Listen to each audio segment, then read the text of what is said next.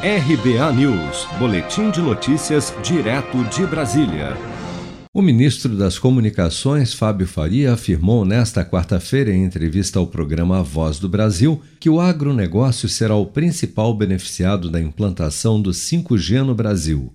Segundo o ministro, estudos indicam que o setor poderá crescer até 20% ao ano com a nova tecnologia. Nós teremos, além de levar a internet para os brasileiros que não têm, nós teremos investimentos em vários setores. O agronegócio, por exemplo, com o 5G, tem estudos que ele cresce a 30 ao ano.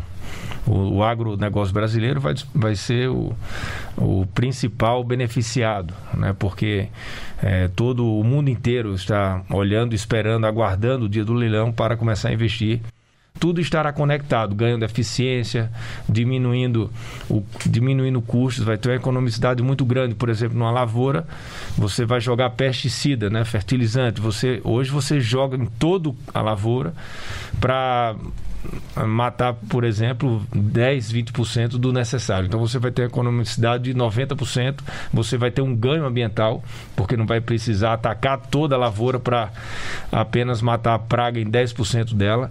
Então, esses são vários exemplos, a gente poderia ficar falando aqui uma hora é, ou mais de, de aplicações de 5G. Vai ser uma revolução no Brasil.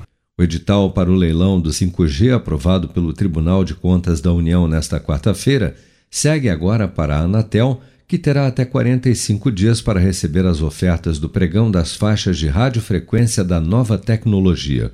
Segundo o ministro, o leilão do 5G deve acontecer entre o final de setembro e a primeira quinzena de outubro, e ao menos todas as capitais já deverão dispor da nova tecnologia até julho do ano que vem.